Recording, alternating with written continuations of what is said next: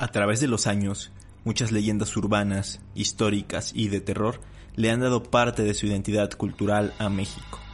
Semana a semana vamos a hacer un recorrido por todas ellas. Esto es Leyenda Urbana MX con Ismael Méndez.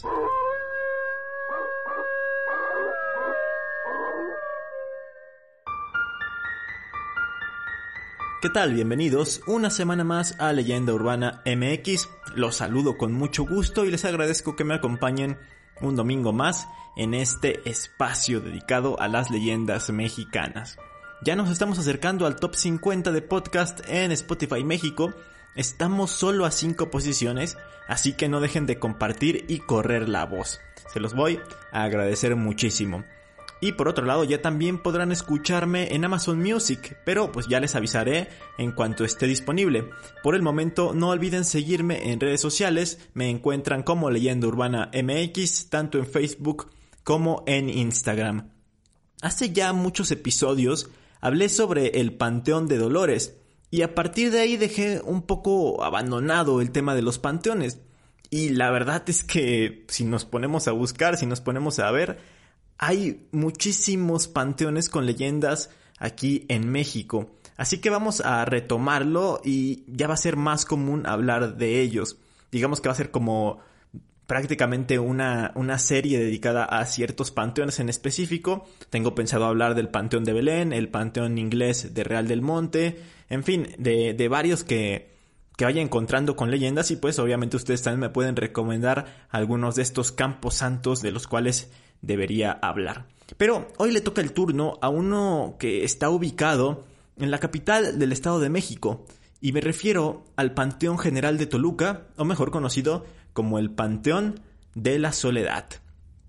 El año pasado justamente me invitaron a conocer este panteón con motivo de los recorridos nocturnos que hacen en fechas cercanas al Día de Muertos y pues tuve la fortuna de recorrerlo por la noche estando completamente vacío.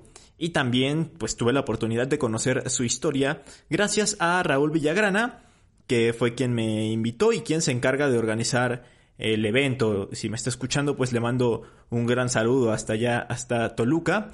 Em, hice un video para mi canal de YouTube y lo entrevisté.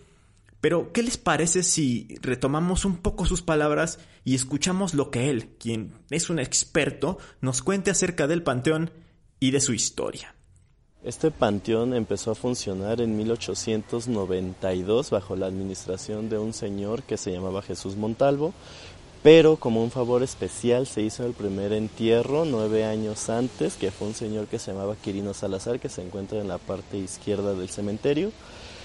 Pero hasta 1892 fue que abrió sus puertas al público en general y que se construye la fachada principal de este cementerio. La arquitectura europea tuvo una gran influencia en Toluca durante el porfiriato y en el Panteón General se aprecia de manera clara en el diseño y sobre todo en la construcción de su fachada principal que tiene un estilo neoclásico. Actualmente se calcula que existen alrededor de 28.000 fosas y los restos de 118.000 personas ya no existe espacio para, más gente y solo pueden descansar ahí aquellos que tienen título de propiedad y que hayan pues pasado alrededor de 7 años para que eh, se pueda exhumar una tumba. Dentro de sus instalaciones, eh, ustedes entran y hay un pasillo largo que te lleva desde la entrada hasta una capilla, que es la capilla de la soledad, donde hay una virgen y eh, pues es la capilla que le da el nombre al panteón. Ahí se hacen misas de cuerpo presente y debajo de esa capilla pues se encuentran enterrados los sacerdotes y párrocos de la entidad, pues recordemos que anteriormente en las iglesias se enterraba a estas personas. En, en el panteón se observan los monumentos que recuerdan pues algunos personajes representativos tanto de Toluca como del Estado de México en general, como José Vicente Villada, Alfredo Zárate, Albarrán, em, Agustín Millán y Plutarco González, entre muchos otros. Y bueno, eh, estos monumentos eh, están como en forma de obeliscos que están en el, en el pasillo principal. Pero sin duda alguna, a raíz de los recorridos nocturnos de los que les comentaba, uno de los atractivos más grandes de este increíble panteón hoy en día son las historias y leyendas que guarda adentro. Voy a empezar por contarles la que a mí más me impactó cuando la escuché y que curiosamente no tiene nada que ver con lo paranormal o con lo sobrenatural. Pues bien, allí en el panteón podemos encontrar un mausoleo que pertenece a la familia Graf.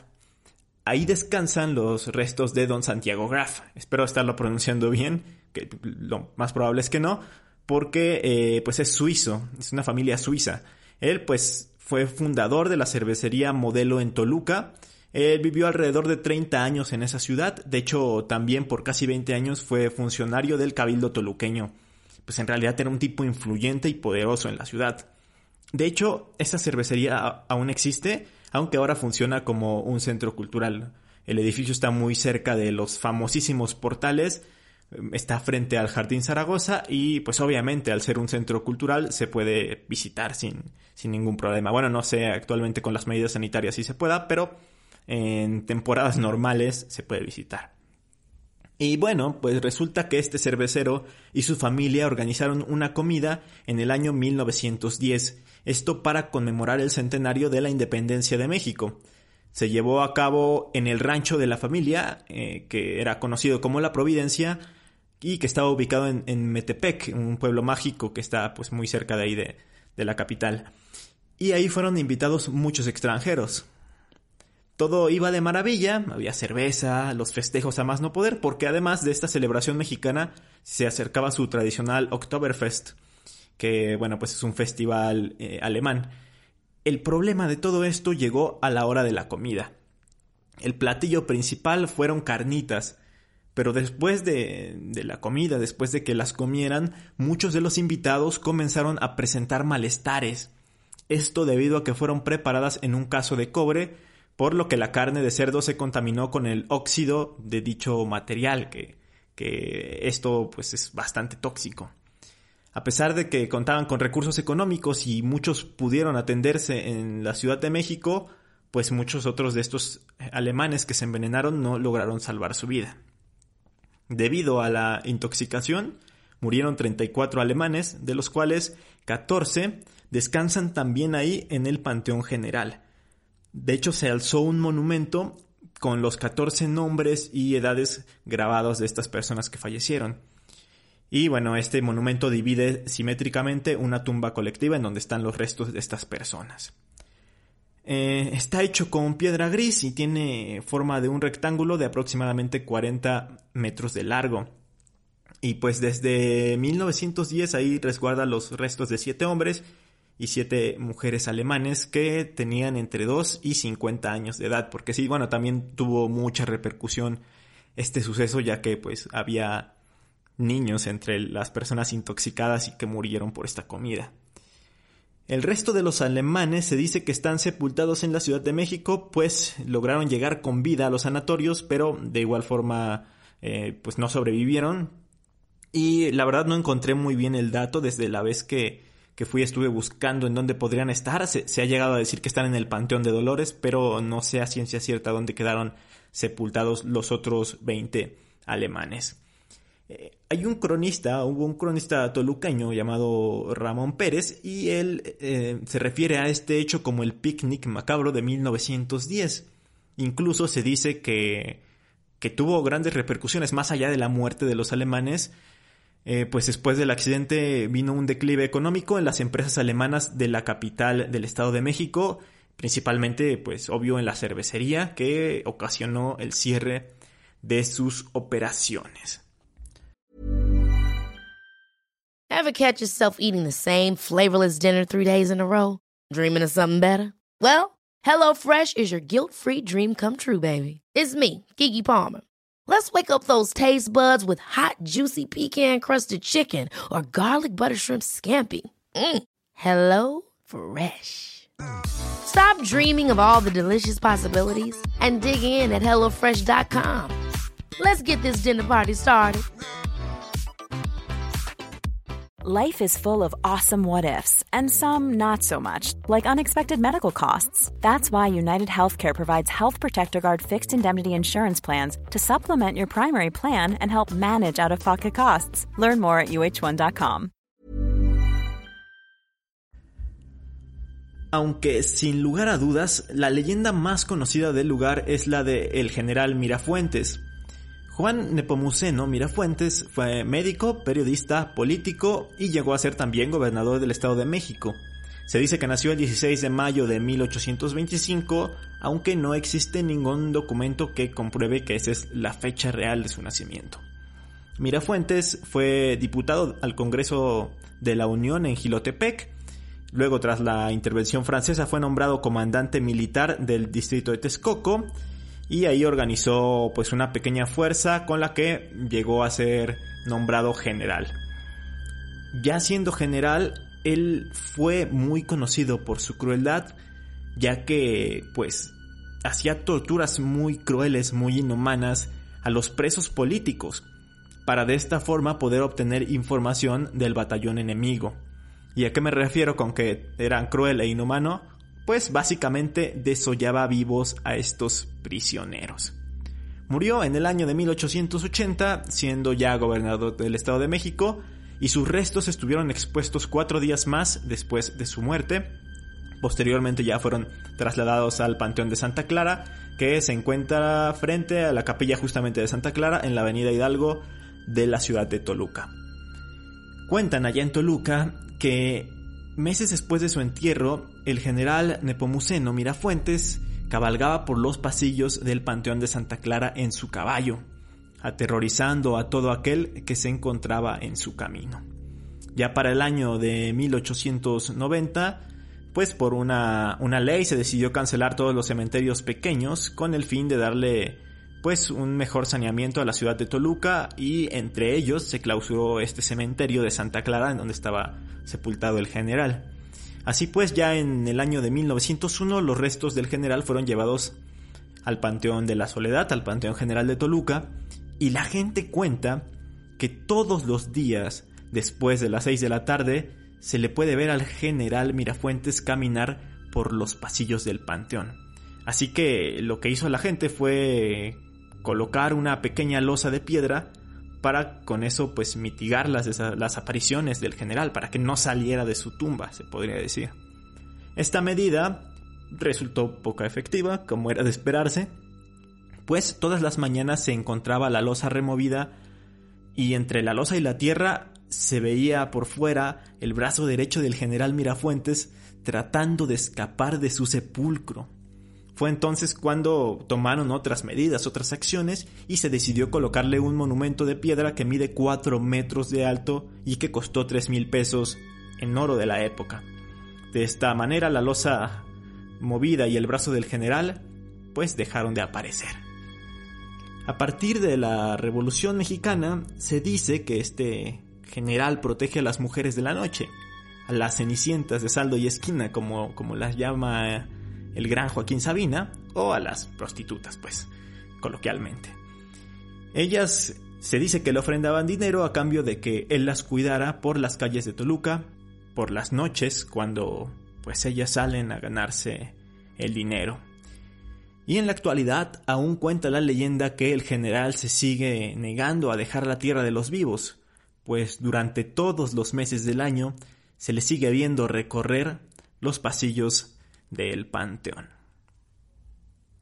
Ahora bien, no todas las historias del cementerio son de terror o de tragedia. También hay historias de amor, ya que hay una tumba bastante peculiar, es conocida popularmente como la tumba de los pajaritos, y es un tronco partido a la mitad, que de hecho desde ahí empieza el simbolismo porque eh, los troncos partidos a la mitad en los cementerios simbolizan una vida truncada. Entonces está el tronco partido y en la parte de arriba hay como un nido, una especie de nido que está adornado con tres aves. Son tres pajaritos que, eh, que simulan estar vivos ahí posados. Luego, en la parte de abajo, a los pies del tronco, hay un pájaro más grande, completamente tirado y dando la idea de que, de que está muerto. Esta tumba pertenece a Rosario Morales, una mujer que falleció de neumonía a los 31 años, esto por allá de 1890. Ella tenía tres hijos y justamente esto es lo que representan los pájaros. Los tres pajaritos son sus hijos y el pájaro grande pues viene representándola a ella. Su esposo Agustín fue quien mandó hacer la tumba, pues según él la escena de cuando encontró a su mujer muerta fue impactante, la impactó demasiado, y a su vez tuvo cierto toque de ternura, porque él, comentaba que, que sus hijos la miraban tiernamente, esperando a que reaccionara, esperando a que despertara, como si únicamente estuviera dormida. Agustín amaba tanto a Rosario que cada, cada día iba a, su tumba a dejarle una flor. Y lo curioso es que cuentan que hasta hoy, a más de cien años de su muerte, su espíritu lo sigue haciendo, pues siempre amanece con una flor blanca y fresca. Trabajadores de la administración, bueno, trabajadores del panteón y gente de la administración más bien, Dicen que puede ser que las personas que visitan el panteón las dejen estas flores al ver lo atractivo de la tumba, pero han llegado a decir que en días en que casi no hay visitantes también aparece la flor, o que incluso en la noche no está ya que está cerrado el panteón, no hay ninguna flor, y justamente cuando amanece, cuando van a abrir las puertas al público, pueden ver una flor fresca. Así que les gusta pensar que sí es Agustín quien no pierde la tradición y le deja ese detalle a su amada.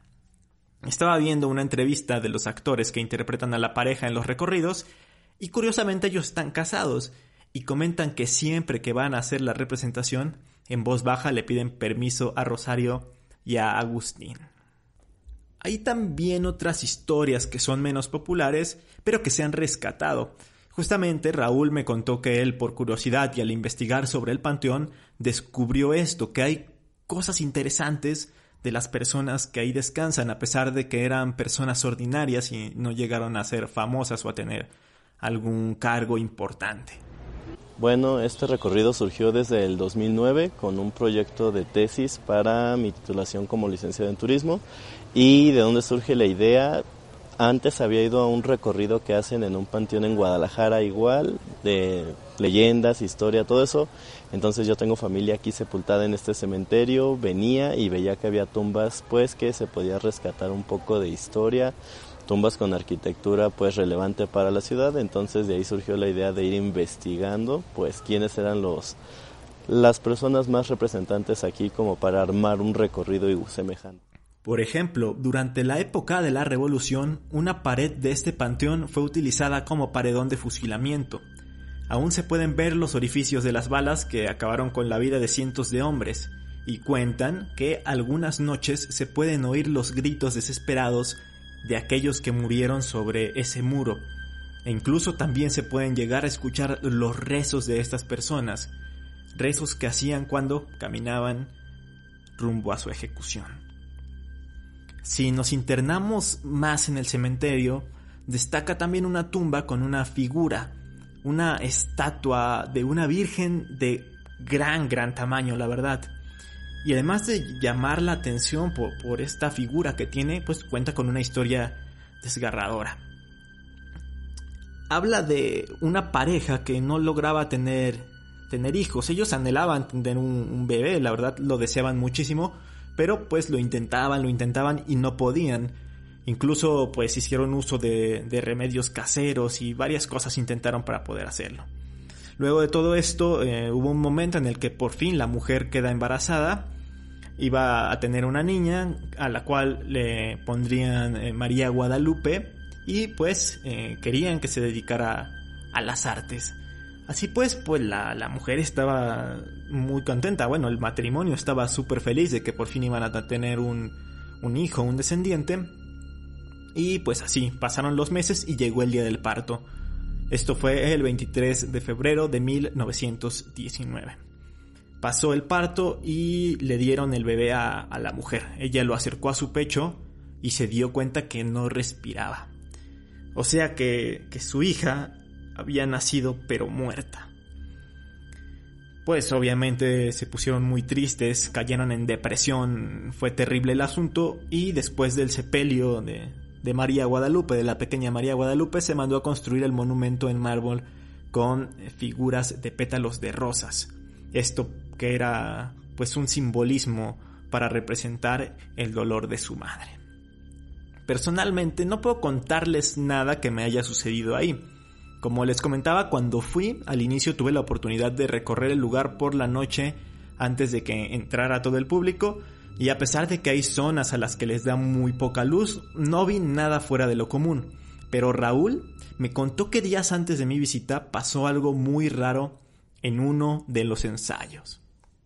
Sí, en un recorrido que tuvimos para representar al general Juan Mirafuentes, trajeron un caballo, porque es un general que se supone que se aparece en su caballo. Entonces, para representarlo, lo trajeron al caballo, pero el caballo no aguantó ni 15 minutos aquí dentro del panteón. Y aunque estuviera solo alrededor, pues sentía, no sé si muchas vibras o veía personas o algo, pero sí lo tuvieron que sacar rápido porque estaba muy alterado. ¿Qué les parece? Y así hay tumbas y tumbas con relatos detrás de ellas. Imagínense cuántas más historias extraordinarias habrá que no se conocen y sobre todo en todos los panteones y cementerios del país, que hay muchísimos. Por eso creo que es importante rescatar la cultura, la historia e incluso el tema de la arquitectura que hay en estos sitios, porque el simbolismo es importante y, y como se habrán podido dar cuenta, como por ejemplo en la tumba de los pajaritos, es impresionante. Y pues bueno, eh, en esta ocasión no hay sección de recomendaciones, salvo por el video que hice. Lo encuentran en YouTube como Recorrido Nocturno en el Panteón General de Toluca. Y ya de paso pueden irse después a ver el video que hice de leyendas, pero ya de la ciudad en general, que se llama El Callejón del Muerto y otras leyendas de Toluca. Eso fue todo por hoy, me despido no sin antes recordarles que me pueden escuchar los viernes entre las 9 y 10 de la noche en una pequeña sección dentro del programa de Radio Magazine 99 que se transmite a través de Ori Stereo 99.3 y como siempre los domingos los espero aquí en Leyenda Urbana MX. Hasta la próxima.